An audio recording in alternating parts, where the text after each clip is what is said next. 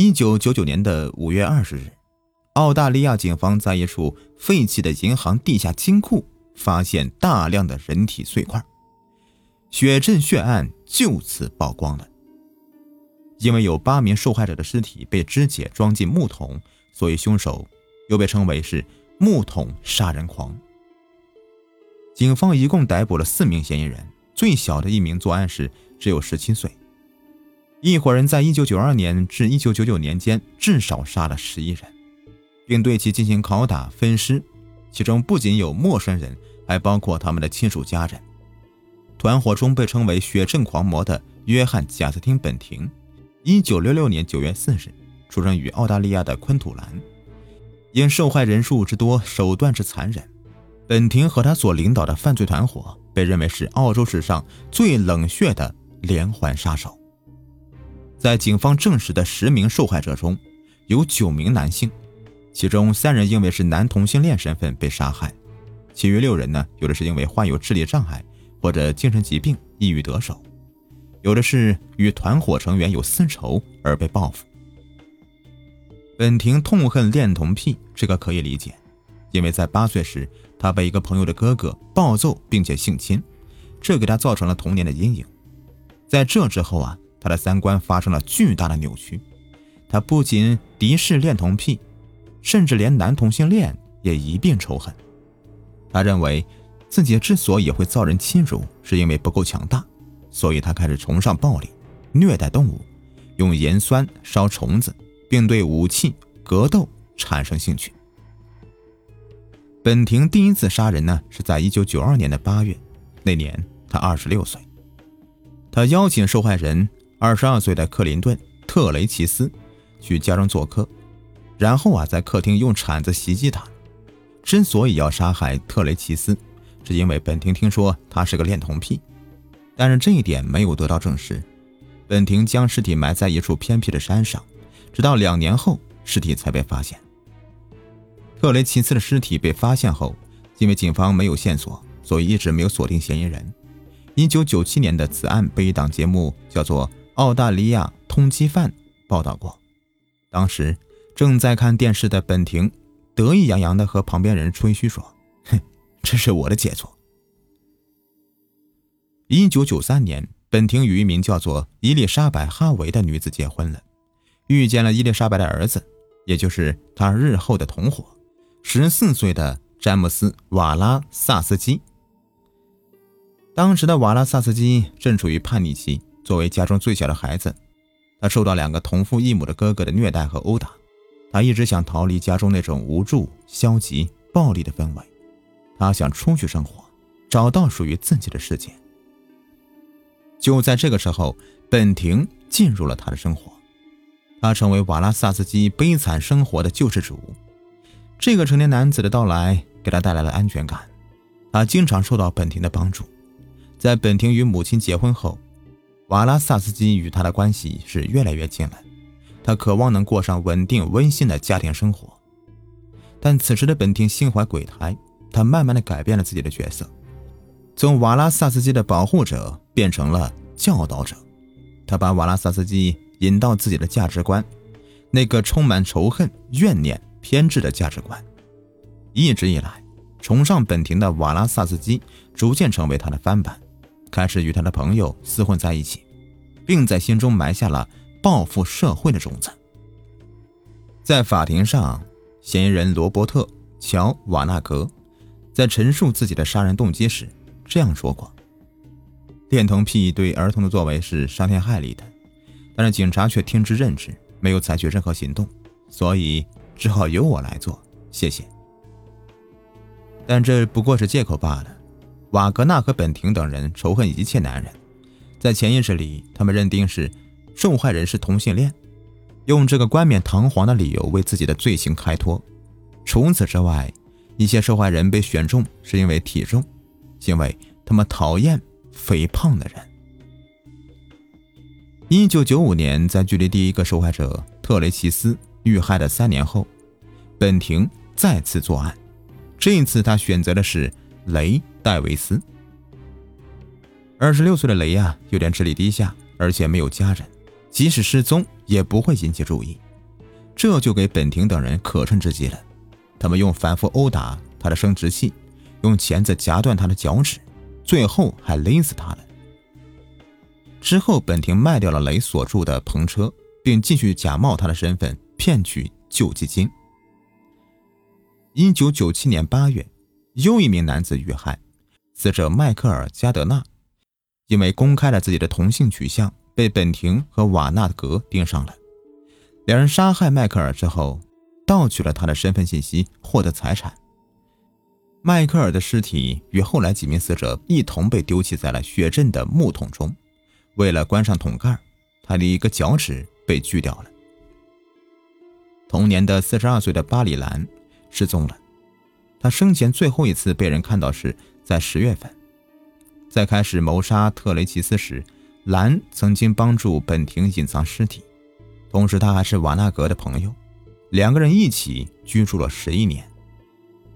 特雷奇斯死后，本廷担心他会走漏风声，于是痛下杀手。兰在死前被逼迫给他母亲打电话，称自己要搬到昆土兰居住，和家人断绝关系。一同协助杀害兰的还有十八岁的托马斯·特雷维兰，他患有精神疾病，只穿类似军装的衣服。在兰遇害前，托马斯曾和他一同住过五个月的时间，并参与了他的谋杀。但是没过多久，托马斯也步入了兰的后尘。他被本庭等人勒死后，然后弃尸丛林。警方认定了他是上吊自杀。所有的受害人都有一个共同特征，至少认识这个犯罪团伙的一个人，也就是说，他们选择的作案对象都是自己的熟人。年长的受害人死前都会逼迫说出领取养老金的细节。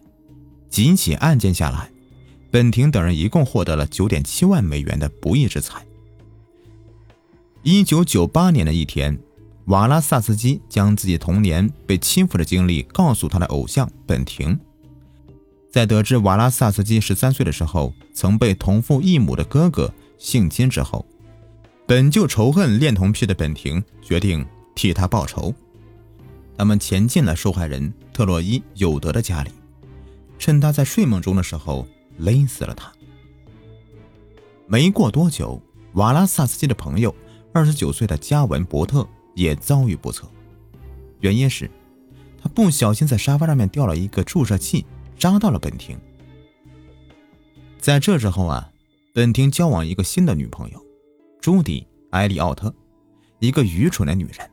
之所以说她愚蠢，是因为在她明知自己的儿子和妹妹被杀之后。他还成为了本庭的同伙，帮助隐藏尸体。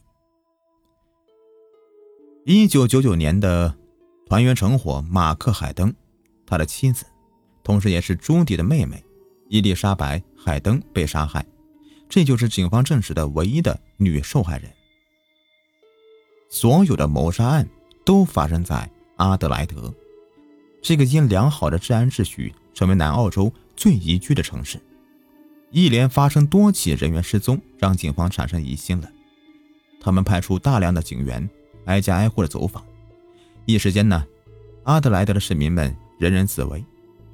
感受到警方步步紧逼的团伙开始制定了应对策略。他们决定转移，当务之急呢是要先处理尸体。除了埋在本庭自家后院的两个尸体之外，其余的尸体被秘密送到一个。距离阿德莱德一百四十五公里处的小城雪镇，本庭在雪镇找到一个废弃的银行，他们将这里面租了下来，把尸体剁碎后分装进六个大木桶当中，藏在银行的地下保险箱里。一九九九年的五月九日，他们在雪村杀害了最后一名受害者大卫·约翰逊。二十四岁的大卫是瓦拉萨斯基的同父异母的哥哥。杀害大卫后，一伙人洗劫了他的财物和银行卡，肢解了尸体，然后油炸吃掉了其中一部分。因为失踪的人员多数是独居的，警方并没有掌握太多线索。几天之后，案情才开始逐渐的明朗起来。他们接到了一名男子的报案，男子称自己的妹妹伊丽莎白·海登失踪好几天了。在询问妹夫的时候啊，他感觉有点不对劲了。当我问他为什么失踪好几天了都不报案的时候啊，他的回答前后矛盾。我了解伊丽莎白，她绝对不会扔下两个年幼的孩子独自离开的。男子说道：“根据伊丽莎白哥哥的叙述啊，警方开始对他的妹夫海登进行秘密监视，并注意到了与他来往密切的本廷、瓦格纳和瓦拉萨斯基。警方在海登家中安装窃听器，录下了嫌疑人的对话，这成为日后法庭上面的重要证物。雪镇呢？”是一个很小的地方，任何陌生人或者是陌生车牌都会引起当地警方注意的。这几名男子多次前往一个废弃银行的时候，一名警察起了疑心。五月二十日，阿德莱德警方终于查到那个废弃银行，在搜查之后，他们在地下室发现几个大木桶，这里面全部用塑料袋包裹的尸体浸泡在盐酸中。还能辨认的尸块中，警方找到了十五只脚。另外，勘查人员在现场还发现了其他物证：血迹斑斑的电锯，锯齿上还附着着一些人体组织；两杆锯短了枪管的散弹枪、绳子、宽胶带、胶皮手套，以及一个电路用的变压器和配套的电线、镊子。这个是用来拷打受害人的，逼迫他们说出密码的刑具。据一名嫌疑人落网后交代。他们会用电击受害人的生殖器，用烟头烫伤他们，砸碎其脚趾，直到对方屈服为止。海登和瓦拉萨斯基被捕后转为检方污点证人，指证了其他人的罪行。作为条件，检方同意他们从轻发落的请求。同时，二十岁的瓦拉萨斯基要求不得以任何方式将自己的形象公开，包括照片、肖像、素描等。也不允许媒体发布关于自己外貌的文字描述。主犯本廷和瓦格纳涉嫌杀害十一人，法官认为这两人呢杀人为乐，不思悔改，分别判处十一项、十项终身监禁，永远不得假释。海登被捕后与检方达成了变速交易，转为污点证人，指证了其他同伙的罪行，被判二十五年的有期徒刑，至少服刑十八年。瓦拉萨斯基涉嫌四起谋杀，被判终身监禁，服役二十六年后可申请假释。由于嫌疑人作案手段之残忍，受害人数之多，木桶藏尸案引起全国轰动。案件的细节在十多年内都被禁止公布。主犯本廷和瓦格纳也被认为是能和背包客杀手伊凡·米亚特相匹敌的澳大利亚史上最穷凶极恶的连环杀手。好事不出门，坏事传千里。因为八具尸体，雪镇一夜之间成为了举国焦点。事实上，只有一桩谋杀案与他直接有关系。据报道，很多人特地前来这个臭名昭著的银行拍照留念。当地人不堪其扰，为了断绝与谋杀案的关联，提出将小镇改名为玫瑰镇。